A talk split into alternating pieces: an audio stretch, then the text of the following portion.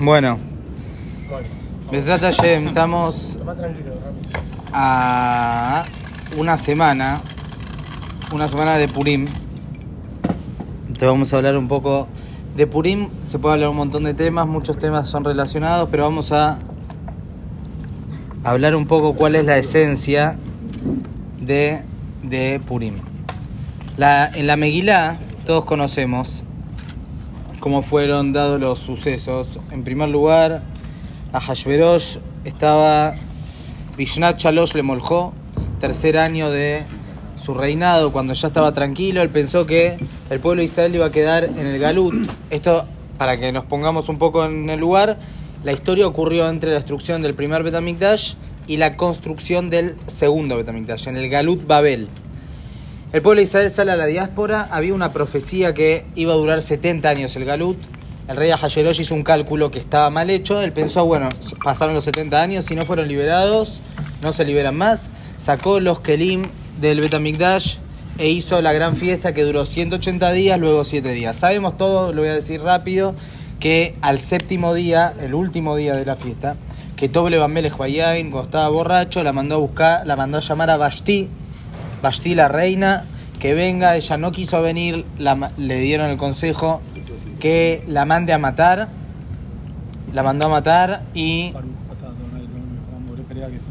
Y bueno, en ese momento también mandó cartas en todos sus estados, en todos los lugares, que el que manda en la casa es el hombre, se habla con el idioma del hombre, la mujer no tiene lugar. Esto lo digo porque es parte del NES. La Gemara dice que por cuanto que a mandó esta carta, que era media tonta, pues cualquier hombre en ese momento domi- mandaba en la casa. Hoy en día no sé, pero en ese momento cualquier hombre mandaba. Entonces dice, el rey está diciendo esto, quiere decir que que este rey no es serio. Por eso después cuando mandaron las cartas de exterminio, que había que exterminar a Israel, no le dieron tampoco mucha bolilla hasta llegar el momento. Bueno, después sabemos que eh, Hashverosh se arrepiente, manda a buscar chicas en el reinado y después de cuatro años se casa con Esther.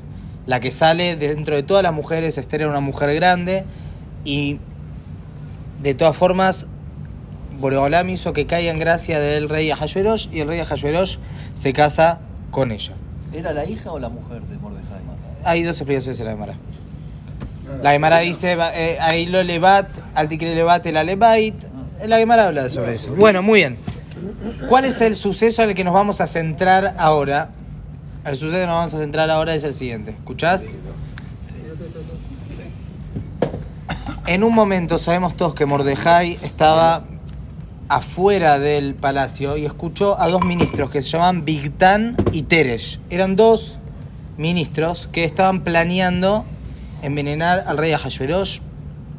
¿Por qué estaban planeando envenenar? Porque van a darse cuenta. Yo voy tirando algunos datos y pirushim que nos demuestran cómo Boreolam iba manejando las cosas. Cuando se casa con eh, Esther, era una fecha que las noches eran largas. En realidad no con Esther. Cuando, sí, cuando fue todo, toda la, todo esto que estaba ocurriendo, las noches eran largas y el rey Ahasverosh estaba mucha, estaba con las mujeres durante toda la noche y eso le daba sed.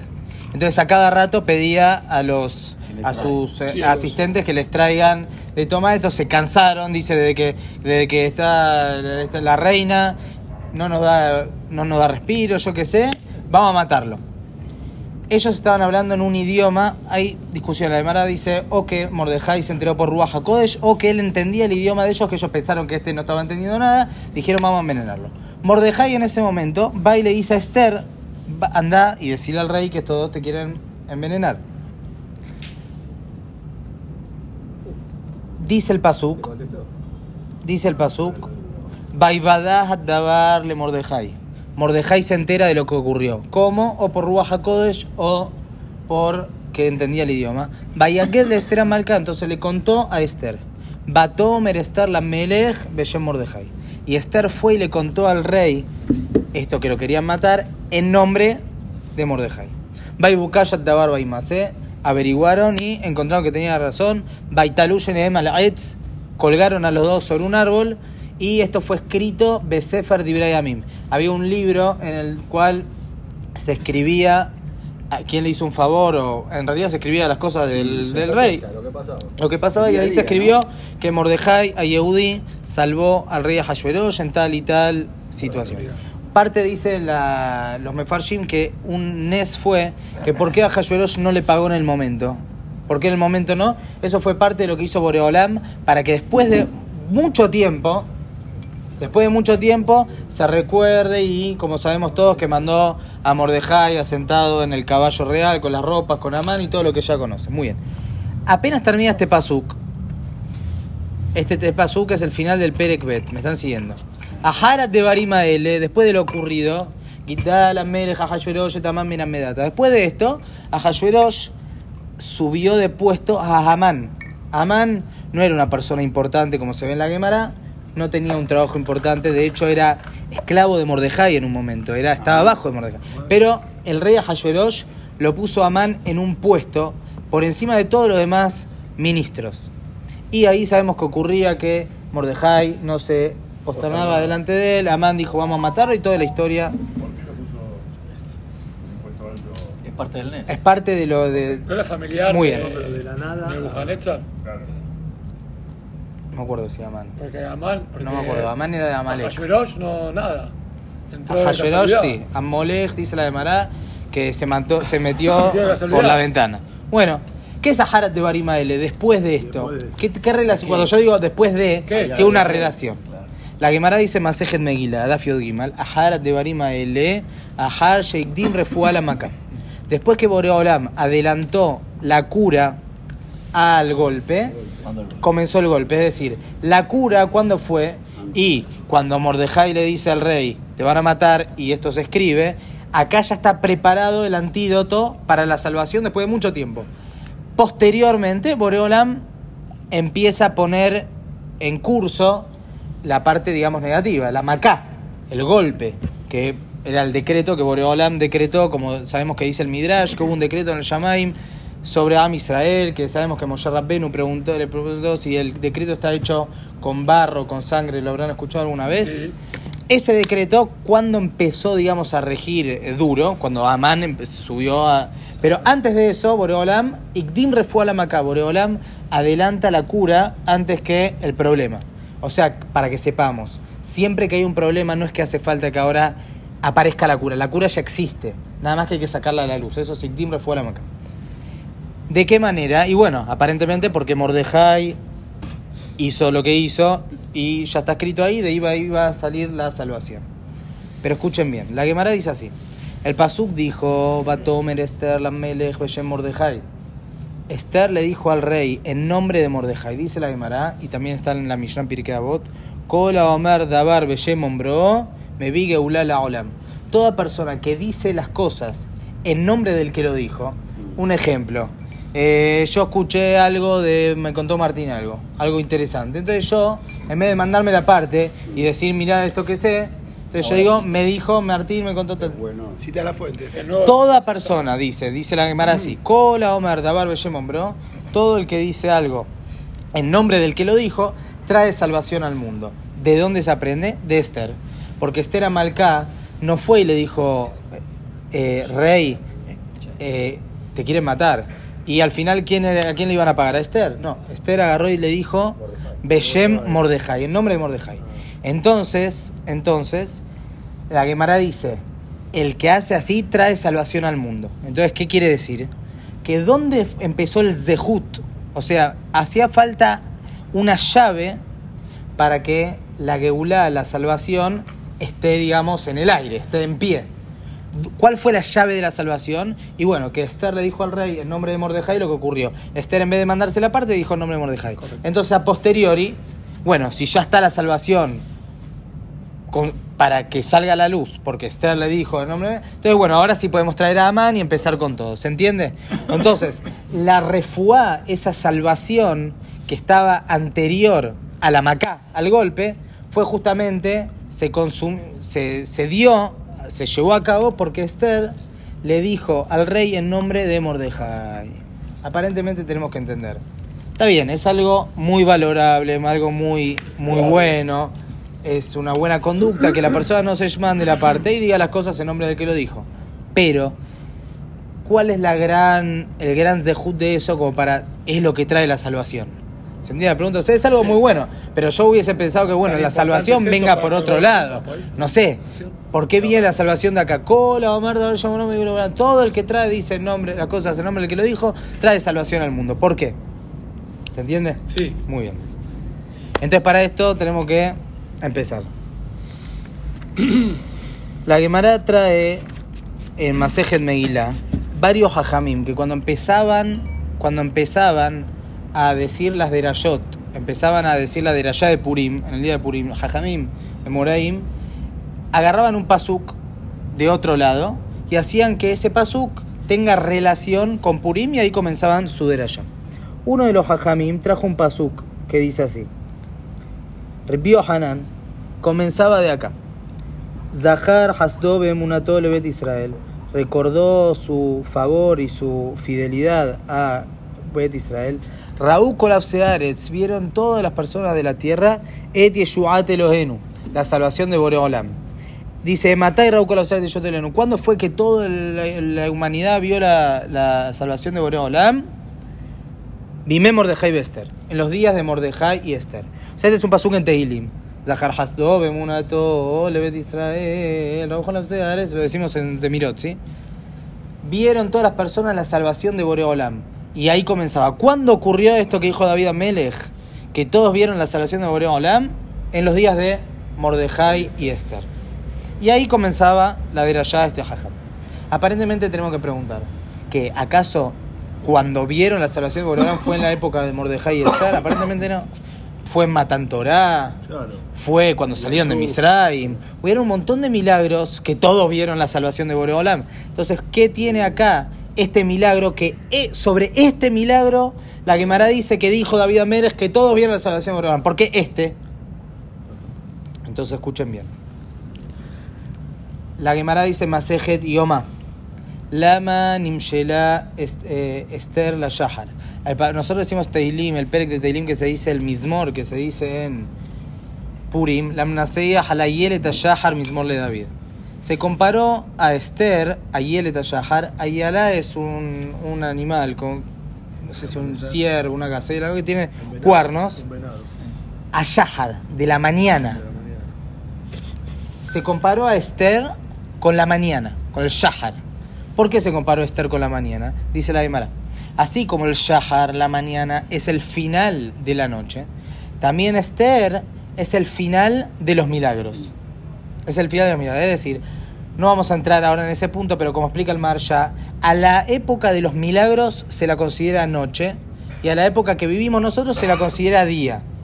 ¿Cuándo es el final de la noche? O sea, el final de la época que hubieron milagros es Esther, la época de Purim. Purim es el final de los Nisim, el final de los milagros. Posteriormente viene otra era, vamos a decir la era de no milagros. Por eso, Esther Amalca es el Shahar, es la mañana.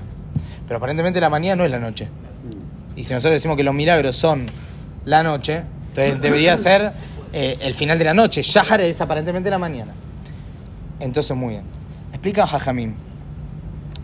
Todas las creaciones que existen en, en la tierra, como sabemos, hay domem, hay eh, como minerales, cosas inertes, hay tzomeach, hay yuyos, eh, hierbas, cosas que no tienen, o sea, tienen, son seres vivos, pero no, no son animales ni siquiera. Hay hay, que son los animales, y hay medaber, hay parlantes, que son las personas. Estos son los cuatro tipos de elementos, vamos a decir, que existen en el, el mundo en el que vivimos. Pero, pero, no es que se pasa de mineral a, no sé cómo llamar, yuyos y de los yuyos. Hay, siempre hay uno intermedio que tiene propiedades de los dos y hacen como el pase. Por ejemplo, el coral, el coral, es, tiene propiedades de mineral Y también de vegetal. Ese es el que hace el traspaso. ¿Qué hace el traspaso entre los yuyos, esto de la, la vegetal, y eh, los animales? Hay un animal que está escrito en la Mishnah en Kil'aim. eh, no, no, no, no, no, no lo vemos. Existir, existe o existió. Y lo habrán estudiado alguna vez en alguno de los pirushim de, de las Makot. Era un animal que tenía una conexión como un cordón umbilical que conec- se conectaba a él con la tierra. Y si le cortas el cordón se muere. O sea, su vida, este animal es un animal, estaba conectado con la tierra. Este es el animal que conecta el reino vegetal con el reino animal. ¿Y qué es el, el animal? ¿Cómo se conecta el animal con el ser humano? Dicen los hajamim, el mono. El mono. El mono tiene, es parecido al ser humano, entonces eso es lo que conecta. Y después está el ser humano, como traen los Mekupalim, el ser humano con Boreolam, la Neyama también tiene una relación. Dice de la misma manera el libro Benei Sahar. Hay, hubieron dos eras, vamos a decir, en la humanidad. Hasta una época Boreolam decidió demostrarse y manifestarse con milagros. Y hubo una era de Esther Panim. La Gemara dice Remes le Esther mina Torah, Minain. De donde hay un, un indicio en la Torah que iba a venir Esther, dice el Pasuk Anoji Aster Panay. Yo voy a ocultar mi rostro. En la época de Galut, en la que nosotros vivimos, es una época de Esther Panim. No se ve a Boreolam tangible. Hay que buscarlo, pero no se lo ve, no hay milagros. Hubo una época en la que había milagros y hubo una época que no. ¿Cuál es el conector? Como dijimos, siempre hay un conector que conecta una era con la otra. Es la época de Purim, como vamos a explicar ahora. ¿Cómo se conecta? ¿Cómo se conecta? Aparentemente es o una o la otra. O sea, ¿estaba Boreolam o no estaba? Todos sabemos que si bien los- el- toda la historia de Purim fue aparentemente una historia ni siquiera está nombrado el nombre de Boreolam en la Meila. Fue una historia que fueron hechos, que fueron ocurriendo. Este le dijo al otro, se el, envenenado, lo llevó al rey. ama- Todo lo que la historia que conocemos, que el año pasado la vimos más detallada. Toda la historia no fue dada con gran. No hubo milagros. Que, no hubo. Fueron todos hechos. Pero dice el Benay Sahar, escucha una cosa. Hay ciertas situaciones que, aun si no hay milagros, es muy difícil, para no decir imposible, que uno se dé cuenta que es Boreolam. Por ejemplo, un caso hipotético que quizás no sé si va a existir. Dice, había una persona, un mayal. Una persona necesitaba, tenía una enfermedad que terminante. En dos días dijeron los médicos, Rajet, te vas. Pero hay una sola salvación. Hay un antídoto que te puede salvar la vida. Pero ¿cuál es el problema? Este antídoto se consigue únicamente en la India. Y un barco de la India hasta acá, por más que lo mandemos a pedir, va a tardar más. Y aparte hay otro problema. Por más que lo consigamos, necesitamos a un experto que lo sepa hacer. Y el experto vive en Colombia. O sea, no da. Pero ¿qué pasó? Este señor de repente escucha un ruido mientras está hablando con el doctor que le dice anda a disfrutar tus últimos días. El ruido de un barco y mira la bandera, viene de la India. Bueno, que venga de la India no quiere decir que van a traer el remedio que necesito, porque no. Y averigua y dice, no, estamos trayendo un cargamento con este remedio. Y por otro lado ve por allá que viene caminando un señor doctor que dice, yo vine especialmente a este lugar porque sé que quizás alguien necesita... Bueno, dice el Benay Sahar, un caso hipotético así. Por más que no hubo milagros sobrenaturales, no, a ver, tenés que ser muy necio para no darte cuenta que acá está ocurriendo Boreolam está manejando las cosas. O algo, alguien está manejando esto, no existe. Nunca vino un barco acá que venga justo cuando estamos hablando. O sea, es verdad que no hubo milagros sobrenaturales, pero hay que ser necio para no darse cuenta de lo que está ocurriendo. Dice la historia de Purim es igual. La historia de Purim es el, el traspaso de la época de milagros a la época en la que vivimos. ¿Cómo se hace el traspaso? Con un montón de cosas que fueron ocurriendo, que si bien no hubieron milagros sobrenaturales, pero hay que ser necio para no ver la mano de Boreolam. ¿Se entiende? Es decir, que justo venga Amán el día que tenía que venir y justo le agarraron a Esther de todas las mujeres y justo y justo y justo, tantos justos y bueno, acá está Boreolam. Pero por otro lado, pero por otro lado no hubieron milagros sobrenaturales. Bueno, este es el, el traspaso de uno al otro. Por eso es- Esther fue comparado al Shahar, a la mañana. El alba es el traspaso que hay entre la noche al día. Es el traspaso entre la época, la era de los milagros, a la era en la que vivimos nosotros. De esta manera explica el Benei Sahá el pasú que dijimos. Raúl colapseares et yeshuat Elohenu. Vio toda la, la humanidad la salvación de Boreolam. No está escrito et yeshuat Adanut. Amonai, vamos a decir. Eloquenu. Eloquenu que es naturaleza. Cuando Boreolam hace las cosas dentro del Teba, dentro de la naturaleza. Eso es la palabra Eloquenu. Cuando vio toda la humanidad sin dudas la salvación de Eloquenu, la salvación de Boreolam, pero bajo el manto de la naturaleza. No, eso no fue en Arsinai, ni tampoco fue en Kriyat Yamsuf, ni fue, porque ahí era Etieshuat Hashem. Esa era la salvación de sobrenatural. ¿Cuándo fue que todos vieron la, la salvación de Eloquenu? En la época de Purim. Porque en la época de Purim, si bien fue oculto, pero fue un oculto tipo encontrame. No fue un oculto me estoy escondiendo, fue un oculto tipo, mirá, ¿por qué Boreolam hace de esta manera la- la- este traspaso entre la era milagrosa a la otra era? Porque es la manera de que vos te des cuenta que el mismo que allá te hacía los milagros es el mismo que después va a manejar las cosas durante todos estos años de Galut Sin mostrarse. sin mostrarse. Muy bien. Esto es Purim. Esto fue en la época de Purim. Fue una era. Fue una época en la cual se hizo el traspaso de la era milagrosa a los tiempos en los que nosotros vivimos.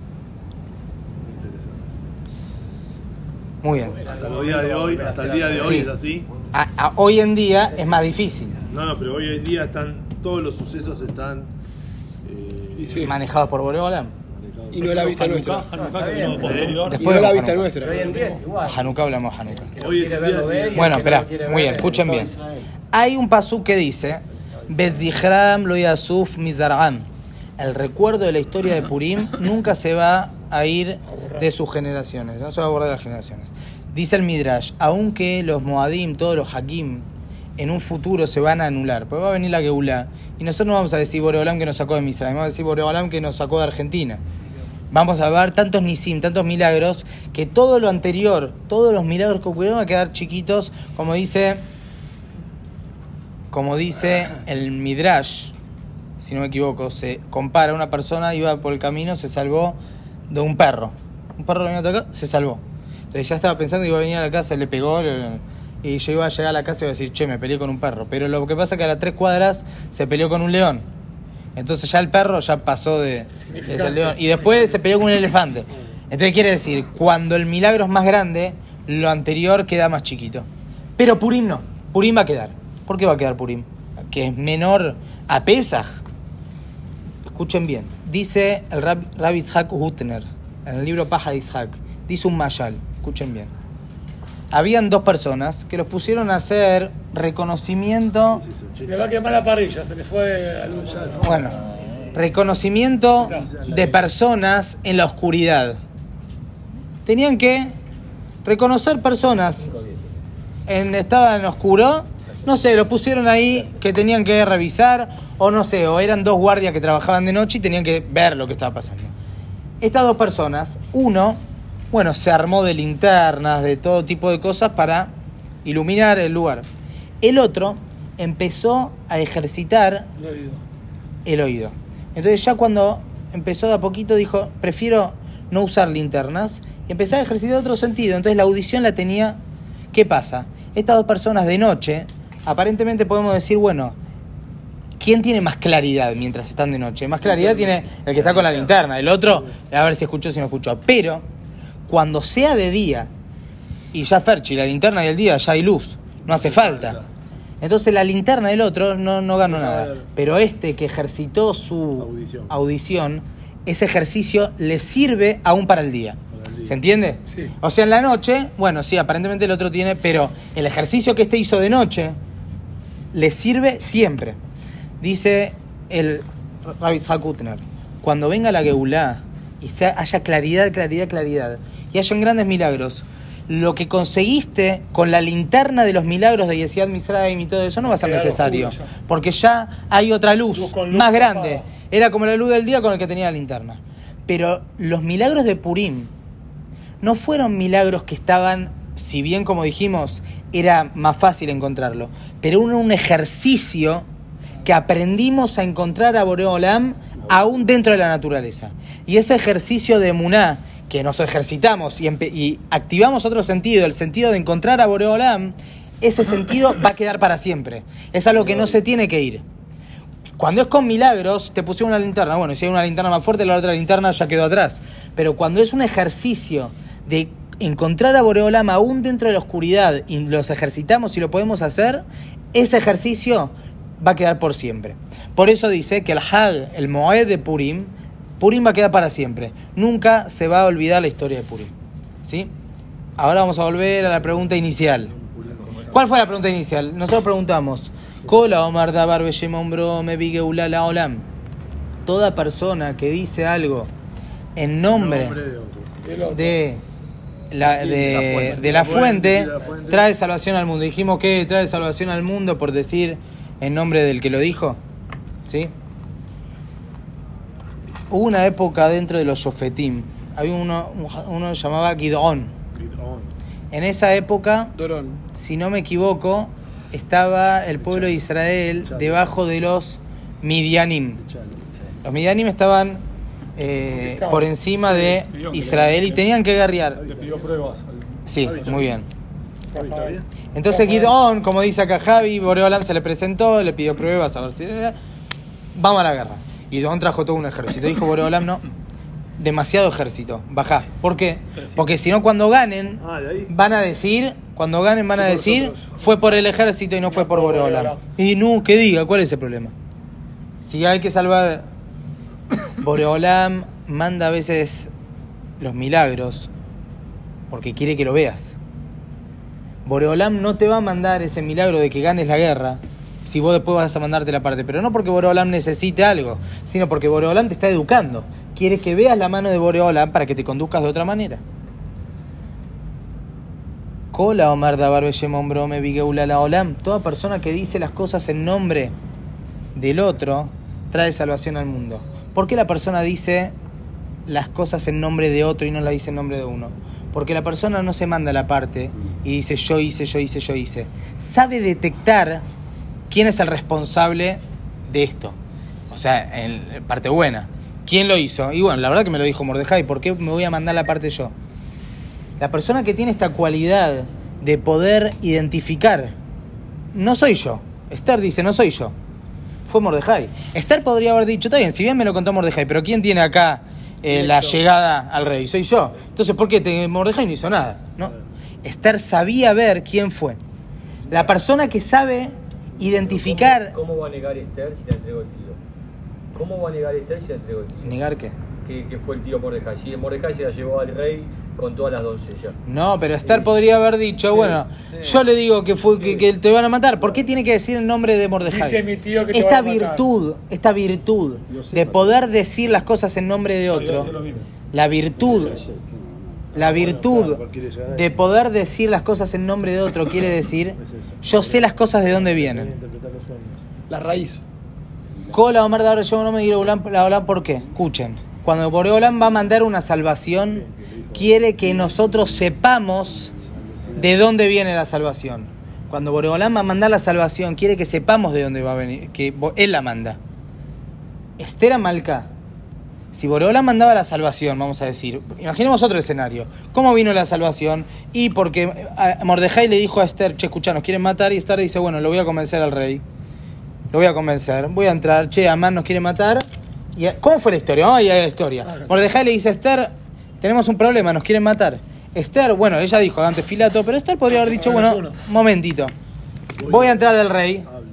Eh, rey, hay una persona que nos quiere matar. ¿Quién es Amán? Uh, vamos a matarlo. ¿Y qué hay que hacer? No, manda a sacar los decretos, todo, etcétera. Esther podría haber dicho después, ¿quién salvó al pueblo? Y yo salvé al pueblo. ¿Y quién?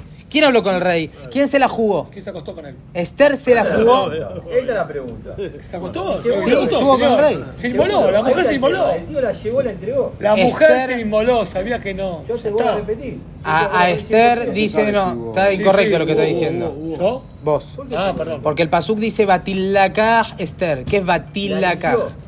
¿Qué es Batilakaj? Batilakaj fue tomada, dicen los mefarshim, dice el Malvin, fue tomada Beal Korja, a la fuerza. pero ella no, no se rechazó porque sabía que Ella Esa se- era la en que tu, en que tuvimos, no sé en Que tu bot. Poné pausa, poné pausa. ¿Qué hacían los reyes? Iban a buscar a, a mujeres vírgenes. ¿Cuándo iban? Bueno, entonces Esther, escuchen bien, Esther podría haber dicho, ¿quién trajo la salvación? Y yo, ¿quién va a ser? Como dicen, me tuve que casar con el rey, tuve que agu- aguantarme la situación, eh, todo. Me tuve que ir a, a entrar al- a la pieza sin que él me diga que la podrían haber matado. Pero Esther no dijo eso. Esther adjudicó todo a quién? A Koyorujú, a Boreolam. ¿Dónde se ve que Esther tiene esta cualidad de adjudicar las cosas a Boreolam? Desde el momento que Esther le dice al rey en nombre de Mordejai. Dice el Maharal, Cola Omar de Avaro Yemombro Meguira Ulala Olam, toda la persona que dice las cosas en nombre del que lo dijo, trae salvación al mundo. ¿Por qué? Porque es una persona que no se adjudica los méritos a él.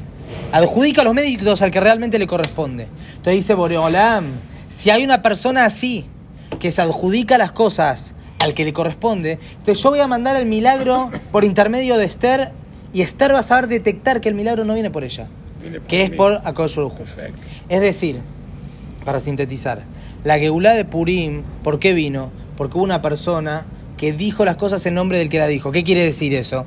Que sabe detectar que no soy yo, no soy yo el que hice y deshice. Eh, hay otro, en ese caso fue Mordejai, y realmente la historia fue Akadosh Baruj Hu, fue Boreolam. Como que tiene agudizado ese Claro, sentido. que tiene el sentido. Muy bien. Esto es lo que dijimos. Un segundo. Esto es lo que dijimos antes. Esto es lo que dijimos antes. Y con esto ya redondeamos.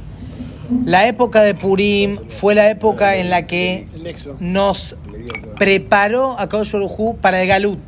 Nos preparó para la era en la que vimos que hay Esther Panim, que hay ocultamiento de parte de Boreolam. ¿De qué manera nos entrenó para eso? Nos entrenó poniéndonos una escena, varios años, en los cuales hubieron un montón de sucesos naturales, pero a su vez se veía la mano de Boreolam. Una vez que se agudizó ese sentido de poder reconocer a Boreolam aún dentro de la naturaleza, es que pudimos a partir de eso salir a la vida en la que vivimos, al Galut, salir a este mundo, en los cuales a Boreolam lo vemos aún menos, a Nojía Panay, voy a ocultarme totalmente. ¿Por qué la época de Purim va a estar de por vida, para siempre? Porque todo el trabajo que hagamos en encontrar a Boreolam es un trabajo que viene de adentro hacia afuera. Es un trabajo que nosotros nos esforzamos para reconocer y buscar a Boreolam en todos lados. Y justamente esto fue lo que trajo la Geulá, el saber, el, ese sentido que tuvo Esther de saber reconocer de dónde vienen las cosas. Eso es lo que trae salvación al mundo. Cuando cualquiera de nosotros, porque la, la que dijo Cola Omar no es sobre Esther, sobre toda persona, toda persona que sabe agachar la cabeza y reconocer de dónde vienen las cosas, Boreolam le trae la salvación. Cuando Boreolam ve que uno tiene una situación, un problema, lo que sea, y pero que esa persona sabe adjudicar a quién realmente tiene que adjudicarle la, la salvación que está esperando. Entonces ahí Boreolam, si es que ahí realmente le corresponde y él entiende Boreolam que tiene que traer la Geulá, le va a traer la salvación. ¿Por qué? Porque Boreolam quiere que lo veas. Pero si la persona es una persona que siempre mira, cuando ah, mira eh, lo que él hace, y bueno, y si me fue bien en el negocio, ¿y quién fue? Y fui yo por la picardía. Y si estaba fundido y al final levanté, ¿y quién fue? Y fui yo. Entonces Boreolam dice, ¿y si yo para qué le voy a mandar la salvación si se la va a autoadjudicar? Esto es lo que nos enseña Purim. Esto fue, esta es la enseñanza de Purim. La enseñanza de Purim es que el sentido de buscar a Boreolam, aún dentro de el ocultamiento que hay, es lo que realmente trae la salvación en ese momento y trae la salvación siempre. Kola Omer, como dije, esta frase, Kola Omer es una mitad, es una cualidad que uno tiene, no es simplemente el decir el nombre de otro, es el saber reconocer de dónde realmente vienen las cosas. Amén. Amén. Con con